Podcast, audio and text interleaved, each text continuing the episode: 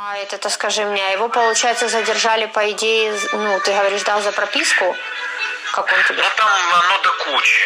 Говорит, и прописка, и машина, и, и смотрят, что человек не бедный, наверное, говорит, денег, может, хотели. Ну, кто его знает, что. Откуда, это, никто не, не, точно не, тебе не скажет, и, и что у них на уме, это одному Богу известно, что они хотели этим добиться. Привет, это подкаст «Россия закрывается» от правозащитного объединения юристов и журналистов «Команда 29». Меня зовут Максим Заговора. У наших адвокатов новый подзащитный, гражданин Украины Александр Марченко. В ноябре 2020 года в Краснодаре он был осужден на 10 лет по статье «Шпионаж». За этой короткой новостью кроются два тяжелейших года для Александра, в которых было все. Украденная гоночная Ламборгини, попытка ее вернуть. Избиение и пытки в Донецком концлагере изоляция. Похищение и даже не одно. А еще засекреченный суд. Впрочем, как и всегда в делах, связанных со шпионажем и госизменой. Сейчас мы расскажем обо всем по порядку, ну а помогут нам в этом жена Александра Марченко, Екатерина, журналист Дмитрий Дурнев, он известен своими репортажами о Донецкой Народной Республике, и он же написал большой профайл Александра Марченко, вы можете прочитать его на сайте команды 29. А еще мы свяжемся с адвокатом команды 29 Евгением Смирновым, который ведет дело Александра Марченко. Проживали в Киеве, э, Александр занимался предпринимательской деятельностью, а я занималась, ну, я недавно, скажем так, закончила институт, э, занималась своими личными делами.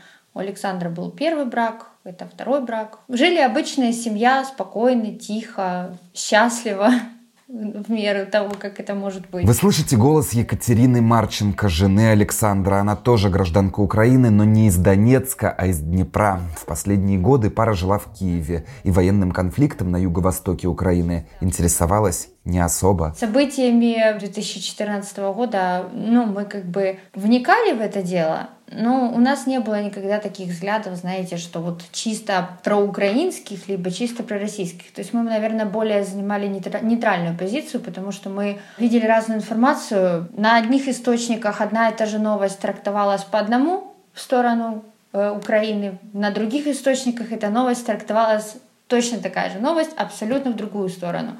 Когда мы начали такое видеть, уже в какой-то момент просто надоела эта вся история, и мы перестали интересоваться политикой. Поэтому мы не занимали какую-то яру проукраинскую позицию на тот момент. То есть мы ездили спокойно э, в Питер, мы ездили на экскурсию, в Москву мы ездили, у меня сестра живет в Москве, то есть э, ну, не было у нас такого, знаете, что четко там не посещать Россию, потому что мы украинцы. То есть у нас такой позиции не было. Мы занимали нейтральную позицию, мы ездили в Россию как туристы. С тех пор, как вот эта ситуация произошла, конечно, мои взгляды изменились. В Россию я бы уже не поехала.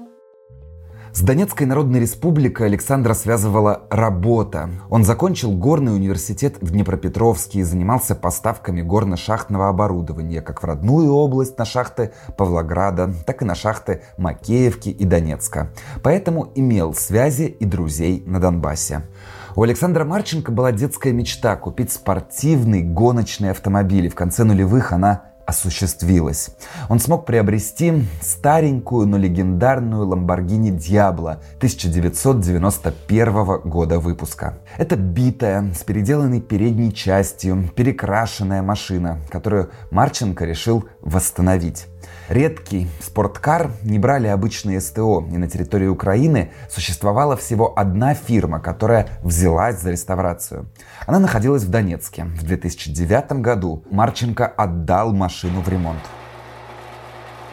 Пять лет машину потихоньку ремонтировали. Работы сложные, детали трудно найти, да и дорого. Как только у Марченко появлялись деньги, он вкладывал их в любимый автомобиль. В 2014 году, во время военного конфликта, вооруженные люди забрали Ламборгини из бокса. Хозяин СТО не отвечал на звонки, а Марченко пытался найти хоть какую-то информацию о своем автомобиле и в итоге нашел от знакомого из ДНР. Ну, это знаете, как э, такая мечта э, мальчика, то есть он любит скорость. У него были там разные спортивные машины еще изначально, вот так вот по жизни как-то сложилось, что он менял много разных машин. Я, допустим, эту машину никогда в жизни не видела, то есть на момент нашего знакомства он просто рассказывал, что у него осталась машина в 2014 году, э, поскольку были военные действия, пришлось как бы забыть о ее возврате. А он, насколько я поняла, ставил ее еще намного ранее туда на СТО. Когда произошли военные действия, насколько я поняла, о машине пришлось забыть, и как-то эта тема у нас не поднималась особо. То есть, ну, мы пару раз касались этого момента, но он пытался узнать через разных людей, где она находится, где она стоит, можно ли ее как-то забрать, то есть кому она на данный момент там принадлежит. То есть она же по-любому после военных действий у кого-то стоит. Все говорили, да, ну это нереально. Мы пытались выяснить э, своими какими-то просто через знакомых. У Александра по роду деятельности, он раньше занимался горно-шахтным оборудованием, и у него очень много знакомых было на территории Донецкой области. У него мать из Донецкой области, то есть у нас много там родственников живет. И он пытался по своим как бы знакомым выяснить, может кто-то видел, может кто-то что-то слышал. Но, вы знаете, за все это время никто ничего так и не выяснил. Все что-то говорили там, а может быть, а если, но ничего конкретного. Э, когда мы пытались узнать, э, все говорили там, ну мы попробуем, вот эта традиционная фраза. Потом, когда какое-то время проходило, Александр опять, ну что там, узнали? Нет, ничего не понятно, ну и все. Как-то на этом все останавливалось. А тут появился знакомый у Александра есть брат, а у этого брата был товарищ, который ездит и на оккупированную территорию, он там проживает, и в Киев. И вот он сказал, что он может попробовать что-то узнать, что якобы, э, ну, он слышал о такой машине. Через время он сам, э, ну, как бы перезвонил и сказал, что да, он узнал информацию, что якобы действительно такая есть машина, скинул видео с гонок, что она участвовала. Сегодня в Донецке стоит очень жаркая погода, но это не останавливает автолюбителей республики. Мы находимся на трассе Донецк-Запорожье, ведь именно здесь проходит кубковое мероприятие Drag Racing. В ролике ведущий рассказывает о спортивных заездах, и в кадре в какой-то момент появляется Ламборгини Марченко. Он сам перешивал салон и не мог перепутать. Ее представляет одетый в камуфляж механик. Вот что он говорит про машину. Я главный механик клуба ДонВОКУ, спортивного клуба. Вот, выступаем мы от клуба от этого. Э, машину готовим мы сами. Эту машину мы тоже собирали 8 месяцев, тоже сами своими руками, без всяких там технологий. Ребята все влаживали душу, силу. Ну, машина еще на 50% только готова к гонкам. Скажите, основные характеристики машины на сегодняшний день какие? Ну, я вам опять же повторюсь. Первый раз мы когда были на гонках, она исполнила все на 20%. Сейчас она исполнила все на 50%. Вот. Процентов 90 будет где-то, наверное, через 2-3 недели. Она уже сможет показать себя почти полностью. Кстати, таинственного знакомого из ДНР, о котором упомянула Екатерина, зовут Юрий Гусаков. Он стал таким связующим звеном между Марченко и ДНР. И в итоге убедил Александр приехать в непризнанную республику и написать заявление о продаже авто. Он сказал, что можно попробовать написать заявление, что якобы в ДНР вышел какой-то закон, который позволяет абсолютно законным путем забрать эту машину. И на тот момент, это был конец 2018 года, как раз э, сбежал министр э, финансов ДНР, по-моему, Ташкент. И он сказал, что эта машина якобы вот в негласных кругах принадлежала ему. И поскольку он сбежал, и вот как раз сейчас вышел такой закон, надо пробовать. Александр, естественно, первым делом попросил, чтобы он сам лично сходил и написал этот человек заявление на территории ДНР. Он вначале вроде начал так мешкаться, потом сказал, нет, я не пойду, это опасно. Ну, как бы мы поняли позицию человека, понятное дело. Э, потом он сказал, что Александр попытался другим путем. Мы хотели, чтобы поехал брат на ту территорию. То есть, э, так как это его знакомый, и как раз у этого э, человека, который проживает на территории ДНР, был день рождения, он пригласил брата на день рождения. Но э, брат вроде бы вначале тоже согласился ехать, но потом дал заднюю. Ну, вот как-то так. И получается, что вот конец 2018 года ехать нужно срочно, как говорит этот человек из ДНР. Ну, потому что закон вот он вышел, да, сейчас, и якобы после Нового года это уже может быть не актуально. Ну, то есть такие подарки, они делаются, как говорится, раз в период, какой-то период времени. По крайней мере, нам это преподносилось все так. Немного проясним про закон, о котором упоминает Екатерина. Дело в том, что в 2018 году в результате взрыва в кафе Донецка был убит Александр Захарченко, тогдашний глава ДНР. В Донецке создан оперативный штаб по расследованию теракта, в котором погиб глава ДНР Александр Захарченко. Помощь будет оказывать также Российский следственный комитет. К месту гибели Александра Захарченко в Донецке несут цветы. Его память почтили в Крыму. Траурный митинг прошел в центре Симферополя. Вместе с Захарченко в кафе находился Александр Тимофеев с позывным «Ташкент». Тогда он был министром доходов и сборов ДНР. Состояние нормальное. Говорит, стабильно нормальная. Дальнейшие действия сейчас восстанавливаемся. Сверх, сверх плохого нету ничего. Можно, можно сказать, я отделался легким испугом. На прощании с командиром были? Тяжело ли это далось? Да, тяжело. По некоторым данным, именно он мог отжать Ламборгини у донецкого СТО и присвоить ее себе. А после смены власти в ДНР Тимофеева стали подозревать в мошенничестве, и тому пришлось бежать в Россию. Что происходило дальше, рассказывает журналист Дмитрий Дурнев, автор статьи об Александре Марченко и большой знаток Донецкой Народной Республики. Просто Тимофеев заполняет эту историю смыслом. Александр Захарченко, он был такой недалекий парень. Он там вот торговал курятиной, был э, небольшим этим самым и как бы не сильно там продвинутый был в бизнесе. А вот его друг Александр Тимофеев, он тоже небольшой бизнесмен, там у него он кабельное телевидение там в одном микрорайоне там делал еще там что-то, но он был вот продвинутый во всех в коммерческом смысле показался, и он был реальным кошельком и движителем всего вот отжима, выстраивания всех бизнесов на э, отобранном и так далее и тому подобное, э, Захарченко. Э, ну, Александр Тимофеев, позывной Ташкент, министр налоговых сборов, э, и там множество у него было других регалий, там то он был вице-премьером, то еще кем-то, но все эти слова при Захарченко ничего не значили, вообще ничего. То есть не было ни премьер-министров, никого, был один Захарченко и люди, которые либо более близки, менее близки, все прилипало к рукам э, Ташкента. Взрыв этот был э, шоу Захарченко, за ним охранник, за ним еще человек, и за ним Ташкент. Охранник и Захарченко убиты, э, девушка, которая шла за ними, там получила тяжелые травмы и обожгло полностью лицо, там была контузия у Ташкента. После чего Ташкент попытался там, э, ну, надел в камуфляж жену Захарченко, вывез ее на фронт, начал показывать, вот, изображать из нее как бы какую-то наследницу там. Это длилось неделю, этот кастинг в Москве. И Москва, хоп, и выбрала Пушилина. И выкинули всех. Всех кто был вокруг Захарченко, и Ташкента в первую очередь. И начали по нему конечно же, кучу уголовных дел. И сгоряча опубликовали в газетах объявления. Вот у кого отжал бизнес Ташкент или что-то забрал, обращайтесь, мы как бы вот сейчас навертим уголовных дел. Это все печаталось в официальных газетах ДНР и смотрелось очень забавно. Вдруг вот в течение там недели святые люди вдруг оказываются в этих же пропагандистских изданиях, вдруг начали писать, что Ташкент вот такой, сейчас по нему уголовное дело обращать. Для человека, э, не сильно погруженный в местные реалии, это можно продать как окно возможностей. Они уже видели, что за год до этого их Ламборжини ездила на гонках э, Донецке.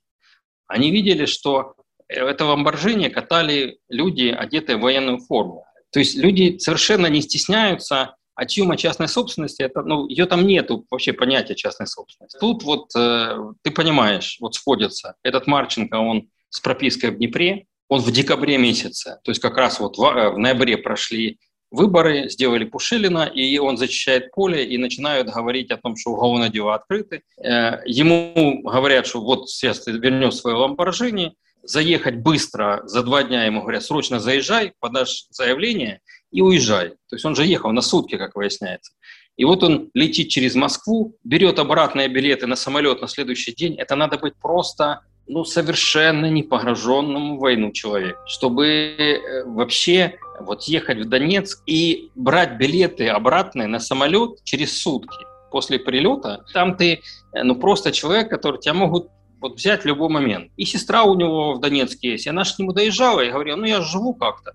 Там пару миллионов человек как-то живут и живы. То есть люди, которые Э, которых убивают или которые сидят, они нам ничего не рассказывают. Они закрыты или убиты, молчат. А те, которые живы, они, да, говорят, что я живу как бы вот тихонечко.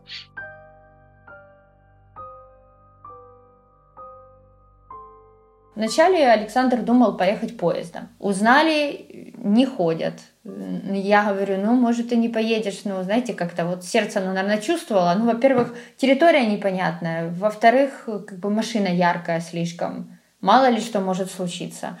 Ну, если честно, зная моего мужа, он такой, знаете, в этом плане настойчивый. То есть, если он что-то решил по-мужски, вот тут уже все, тут не сдвинешь. И как бы я ни убеждала, ну вот он поступил так, как он считал нужным. То есть для него это было важно. Несмотря на опасения близких, Александр все же решил поехать в Донецк не через территорию Украины, а через Россию. Потому что пропуск пришлось бы ждать долго, а времени мало. Он взял билеты туда и обратно с разницей в один день. Захватил с собой украинские документы и номера от машины. Он эти номера собирался оставить у знакомого этого Юрия Гусакова. То есть он собирался отдать ему номера, и в случае, если отдадут машину, как-то же ее нужно завести, то есть без номеров ее не пустят. Те номера, которые на ней изначально стояли, он взял с собой и отдал ему просто. Он их оставил там. Получается как? Ты же пишешь заявление, в течение 30 суток его рассматривают. Он 30 суток там сидеть не будет. То есть они договорились, если вернут машину, ну, будет принято такое решение. Тогда он оставляет номера, и уже там будут думать, как ее перевести. Александр Марченко спокойно пересек границу, подал заявление, а 17 декабря 2018 года во время возвращения и перехода погранпункта Успенка исчез на два месяца. Вот что об этом вспоминает Екатерина Марченко. То есть это буквально Александр там пробыл ровно сутки даже меньше суток получается по времени. Когда Александр ехал на таможню обратно со стороны вот ДНР, на российскую. Он мне позвонил и сказал, что все нормально, они все написали, и он едет обратно и выйдет на связь, как только пройдет таможню. Через два часа э, позвонил мне этот человек, который заманил его туда, и сказал э, о том, что он звонит Саше, а Саша не выходит на связь. Ну, соответственно, я тоже начала звонить. Он не отвечал.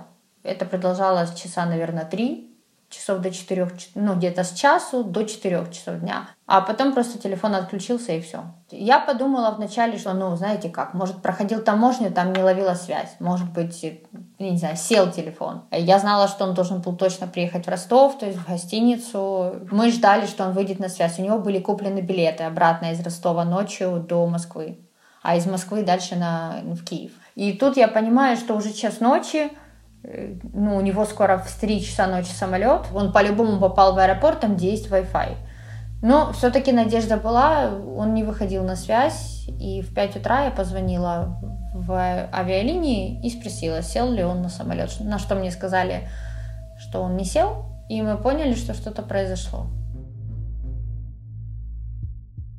Спустя время с Екатериной Марченко связался Юрий Гусаков и рассказал, что с ее мужем все в порядке, но он находится в донецкой тюрьме.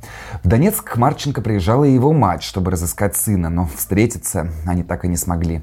Кроме того, семья Марченко еженедельно передавала ему продуктовые посылки, но за все время он так ничего и не получил. Кстати, у Екатерины остался фрагмент разговора с Юрием Гусаковым, и она согласилась предоставить его нам. Вот как мужчина объяснял причину возможного задержания ее мужа. Ну что там у тебя получилось? Алло да. Я задал вопрос сразу, говорю, можно как-то с ним связаться? Он сказал, с ним работают, ну, то есть, когда там смогут, скажут. А, а что значит вот это вот с ним работают? Это... Да, откуда же я знаю, что значит с ним работают? Я ж в этой структуре не работаю, я не могу сказать, что это значит, Катюш. Я что сказали мне, то и передал. А его, получается, задержали, по идее, ну, ты говоришь, дал за прописку? Как он тебе? Ну, там оно до кучи. Говорит, и прописка, и машина, и, и смотрят, что человек не бедный, наверное, говорит, денег, может, хотели. Ну, кто его знает, что они. Откуда?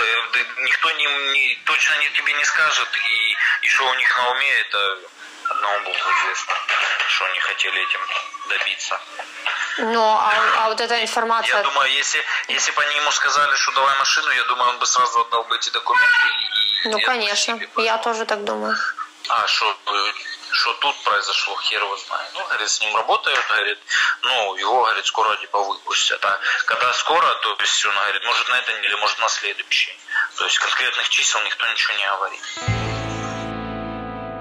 На самом деле эти два месяца в ДНР для Марченко оказались тяжелейшим испытанием. Он попал в изоляцию, знаменитый концлагерь в сердце Европы, как его в своем репортаже описывал журналист Дмитрий Дурнев. Ну, это, это пространство, арт-пространство, изоляция.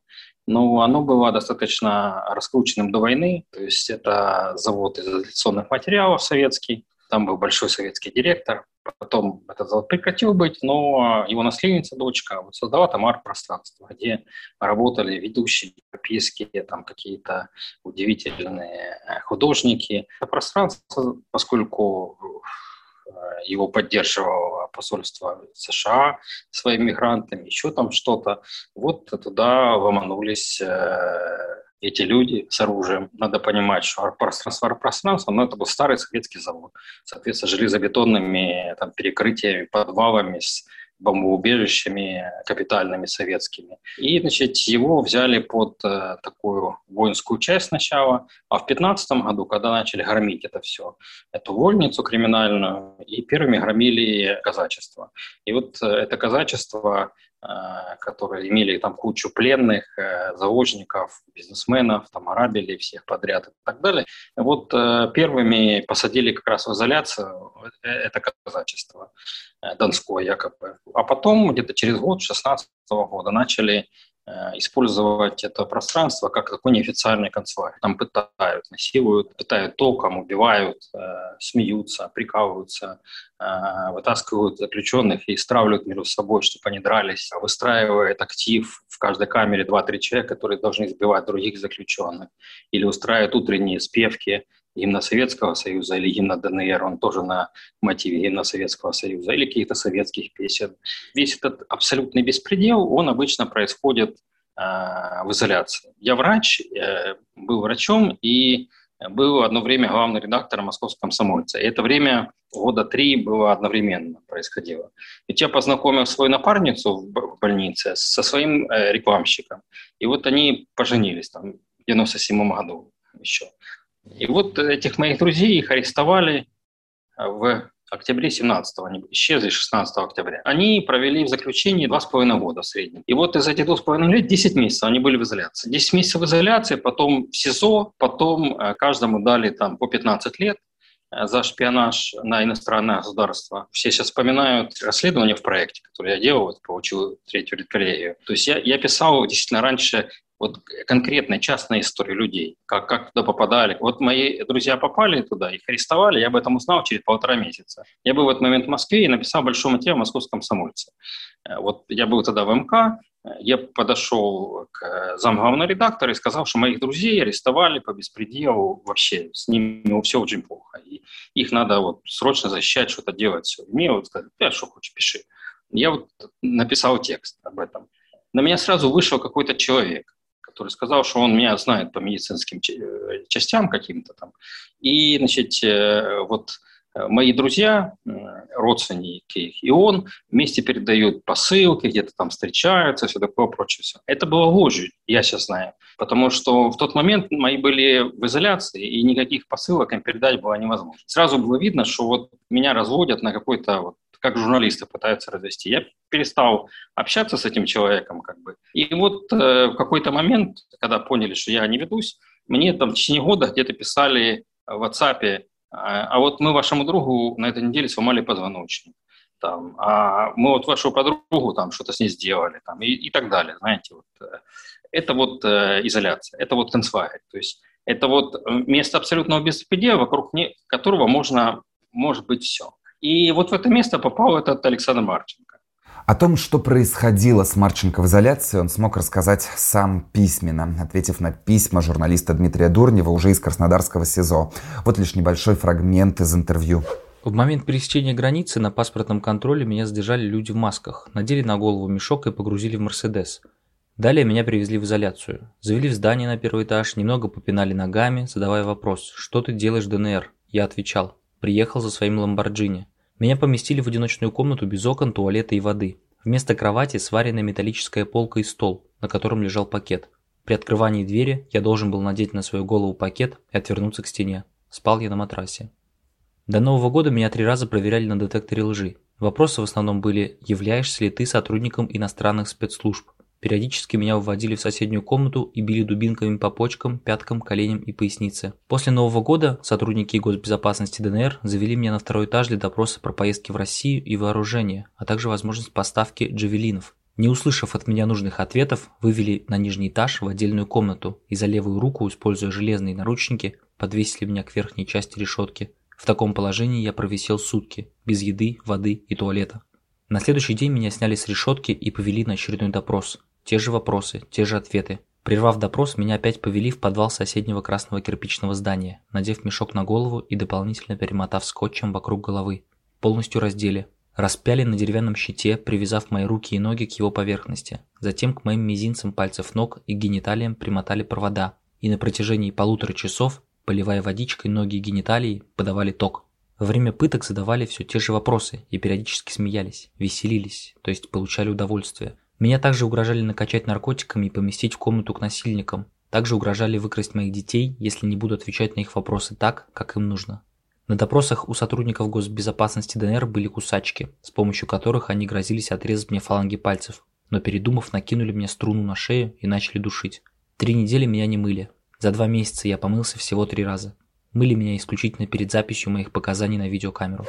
А как Марченко оказался в Краснодарском СИЗО и вообще попал на территорию России? Точного ответа на этот вопрос не знает никто, но сам Марченко рассказывал журналисту Дурневу, что 18 февраля 2019 года он подписал документы, что не имеет претензий к Министерству госбезопасности ДНР. И после этого его с мешком на голове увезли в сторону таможенного пункта. Привезли на таможню, сняли мешок, отдали ремень и шнурки. Затем Марченко передали сотруднику ФСБ России, потом снова надели пакет на голову и посадили в микроавтобус. Повезли в неизвестном направлении. Через два с половиной часа Марченко передали другим сотрудникам спецслужб, уже краснодарским, а еще через два часа украинца привезли в ФСБ Краснодарского края, сняли пакет и начали допрашивать в качестве свидетеля по уголовному делу о попытке контрабанды. Тогда же Марченко смог прислать смс своим родным и рассказать, что он находится в Краснодаре. Он, получается, 19 э, февраля 2019 года написал смс э, с неизвестного российского номера, что я в Краснодаре в таком-то там СИЗО. Ну, то есть мы, естественно, обрадовались, потому что перед этим э, днем мать была в ДНР, и его должны были отпустить. Она стояла под МГБ, и звонила оперативнику, который общался с ней, э, и он сказал, что Александр уехал на автобусе в Луганск. Она спросила, как в Луганск, то есть зачем в Луганск? Говорит, вы же знаете, что мы с вами договаривались, что я здесь жду, что вы мне скажете, продлевают срок или отпускают. Он говорит, я ничего не мог сделать. Она говорит, а у него есть связь? Он говорит, нет, связи у него нет, но он сам с вами свяжется. Ну и вот как-то вот сутки мы были в таком подвешенном состоянии, и потом он присылает смс в 7 утра о том, что он в Краснодаре. Ну, мы как бы вначале не поняли, что происходит, потом он через три часа присылает с другого номера телефона уже фотографию постановления об административном аресте на 10 суток. Соответственно, мы сразу попросили, чтобы туда пошел адвокат, Александру. Со мной буквально через день связался человек по телеграмму, который э, начал мне писать о том, что он с Александром был в одной камере уже в Краснодаре, э, вот, в СИЗО, и о том, что э, Александра перевезли из ДНР, его пытали, и что он там вообще в ужасном состоянии. Э, для, ну, для меня то, что я читала, было шоком, то есть вначале мы не поверили, потому что сходил адвокат и сказал, что с ним все в порядке.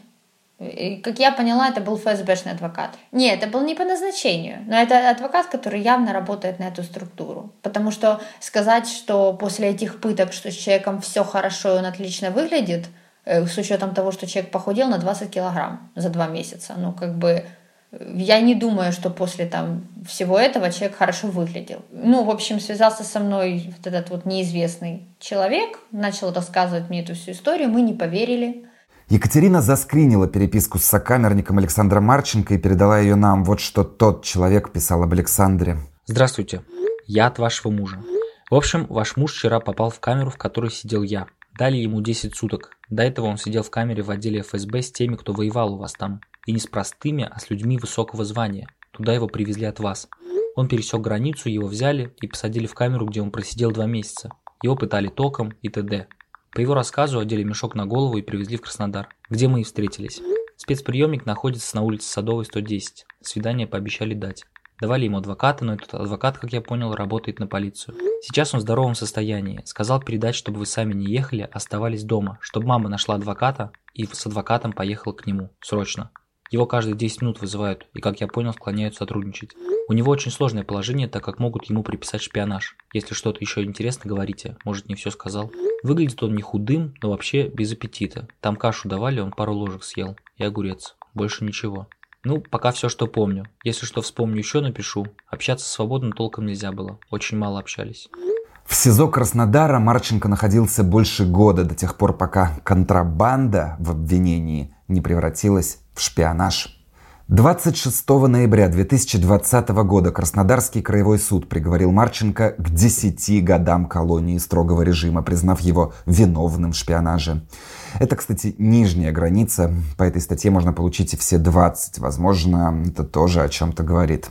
Как сообщает правозащитный центр «Мемориал», который признал Марченко политическим заключенным, по версии следствия, 12 мая 2018 года Александр якобы договорился с неким гражданином России Федоренко В и о приобретении приборов, предназначенных для использования в зенитно-ракетном комплексе модели С-300. После этого украинец организовал перечисление 130 тысяч долларов США. Федоренко В.И.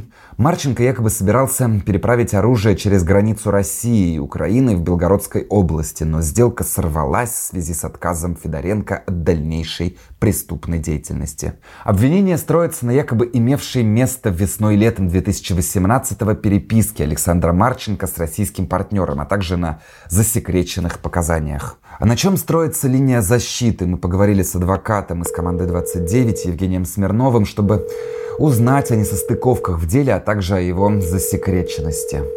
Обвинение заключалось в том, что Марченко якобы собирался а, приобрести некоторые изделия, а точнее запчасти к а, зенитному комплексу С-300 и передать их а, в Украину. Это дело уже не первое с таким обвинением, но, но первое, когда а, человека фактически осуждают за приготовление к совершении шпионажа, потому что Марченко не имел никаких контрактов на покупку вот этих запчастей, он никогда их не держал в руках, кто их не собирался ему передавать, то есть не было выполнено, по сути, никакой объективной стороны э, преступления, предусмотрено вот этой статьей, шпионаж. Э, не было никакой государственной тайны. И все это дело строилось на каких-то предположениях, на показаниях одного свидетеля, по своей сути, э, которого обвинение не смогло даже привести в суд. Свидетель сказал, что Марченко хотел купить у него запчасти КС-300, а эксперты э, без объекта самого исследования, без запчастей сказали, что в них содержится составляющие государственного тайну сведений.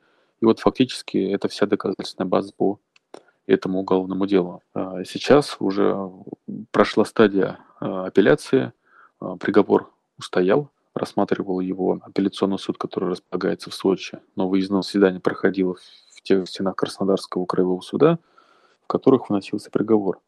А, сейчас мы уже под, подготовили и после формальных процедур получения а, заверенных копий, протоколов, естественно, будем обжаловать это решение а, в кассационном порядке в Верховный суд. Но если такое дело устоит в Верховном суде, когда по сути, а, человека судят за мысли преступления. Все это подтверждается показателями свидетеля, которого, который не был допрошен в судебном заседании. Но это уже будет новое дно по этим делам, которое пройдет в Верховном суде. Мы очень надеемся, что как-то наша высшая инстанция отреагирует на тот именно правовой беспредел. Мы уже не говорим о каких-то других, которые происходят в этом деле.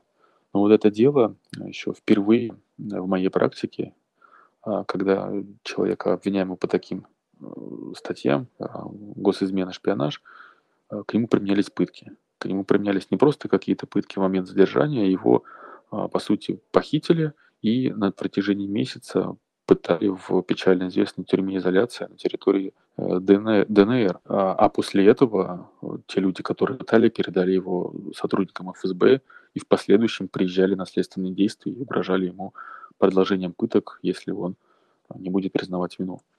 Ну, вживую я его увидел через два года после вот всех этих пыток. И действительно, он до сих пор от них еще не восстановился. Он, у него была перенесена, перенесена онкология, удалена э, там, почте, щитовидной железе, принимает лекарства, у него проблемы сейчас с сердцем после пыток этих током, проблемы с этой рукой, которую он только-только удается ему хоть как-то ее, как-то ее зарабатывать. Но при этом он говорит, что любая тюрьма а, в России, даже такая жесткая, он находится в следственном изоляторе ФСБ э, в Краснодаре, он такой же, скажем, суровый по режиму, как и печально известный Лефортово. И любая тюрьма кажется санаторием после тех условий, э, которые он пережил в изоляции, где он э, спал на бетонном полу, где его пытали, где его просто не кормили, морили голодом и всячески ним издевались. Сегодня Екатерина Марченко поддерживает связь с МИДом Украины, СБУ, а также обращается за помощью к президенту Украины и украинским властям. Но пока что не приходится рассчитывать на обмен. Ну, в списках уполномоченного по правам человека мы есть Денисовой. Э, СБУ, МИД. Э, ну, МИД всячески поддерживает в том плане, что консул постоянно навещает Александра. То есть э, мы с консулом, более того, на связи, то есть отдать должное Тарасу Михайловичу Малшевскому. Он, конечно, все время и в Фейсбуке на связи. Я вообще, если честно, удивляюсь. То есть, если так взять обычного представителя госчиновника, да, э, ну, обычно такие переписки не ведут. Тут человек пытается всячески и поддержать, и рассказать. Вот э, после каждого свидания буквально мы там два часа можем разговаривать. То есть это неформальное какое-то, знаете, общение. Отдать ему должное, что вот он ну, переживает по-родному, да, так за человека.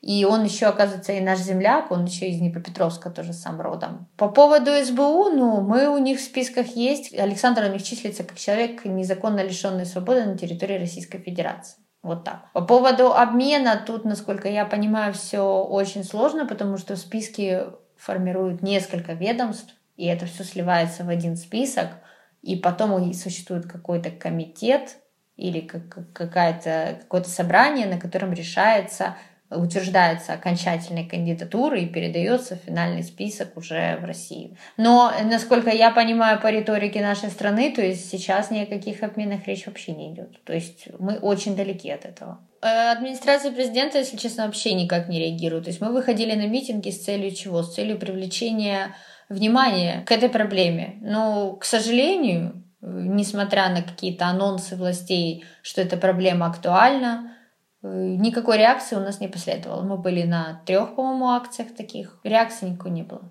То есть мы понимаем, что, скорее всего, власти просто не до этого. Есть ситуация с коронавирусом, есть другие проблемы, которые их тревожат. А ситуация с обменами, может быть, они бы и хотели это как-то решить, но понимают, что вот особенно сейчас, э, ну как это решить? Сейчас семья Александра Марченко надеется на решение Верховного суда, а также на реакцию Европейского суда по правам человека. Все то, что в переписке описывал Марченко, а также его похищение и удержание в изоляции в официальных документах не отражено. Кроме того, на данный момент, к середине апреля 2021 года, неизвестно, куда именно этапировали Александра Марченко и где вообще он сейчас находится. Несмотря на сильный характер у подзащитного команды 29 есть проблемы со здоровьем. Как рассказывает его жена, еще в 2016 году Марченко удалили щитовидную железу из-за борьбы с онкозаболеванием. С тех пор каждый день он должен принимать заместительную гормональную терапию в виде препарата Эутирокс. Но в апреле 2021 года выяснилось, что все это время лекарства Александру не дают – а это создает серьезную угрозу его здоровью и жизни. Я смотрела вот статистику по таким делам, вот на сайте команды 29 они публиковали доклад, и я смотрю, что большинство э, дел таких разбивается именно в Верховном суде. То есть, ну, по крайней мере, человеку дают, ну, пускай не отменяют, да, этот приговор. Мы понимаем все, да, здраво, что, скорее всего, такого не будет. Но, по крайней мере, дают какой-то еще нижний предел. И есть надежда, что Саша уже отсидел два года, и, возможно, дадут ниже, и в ближайшее время он выйдет. У нас была надежда, если честно, что отменят приговор хотя бы по шпионажу, ну вот, в апелляционном суде. Но не случилось. А как можно не держаться? Вот я все время, знаете, когда есть такое, ну, бывают моменты, да, э, когда человеку там плохо, когда есть желание там сдаться, Ты сидишь и думаешь, человек там держится, то есть Александр на позитиве, он надеется, у него надежда на нас только. То есть э, если человек сейчас поймет, что что мы здесь сдались, то у него тогда руки там опустятся. Мы, мы как бы питаемся энергией от него, а он от нас. Получится такой взаимообмен. Поэтому я, я понимаю прекрасно, что справедливость, она должна восторжествовать. То есть э, человек незаконно там находится. И, и все-таки, знаете, как может быть это какая-то мечта, да, вот чтобы он скорее вернулся домой. Но я считаю, что в мире есть справедливость. И все виновники, они рано или поздно получат, понесут свое наказание в той или иной мере. Я верю в скорейшее возвращение Александра, в нашу победу. В социальных сетях команды 29 и на сайте объединения мы будем публиковать новую информацию об Александре Марченко. Там же можно следить за ходом дела, в котором мы надеемся скоро наступит хоть какой-то просвет, и Александр вернется домой к своей семье.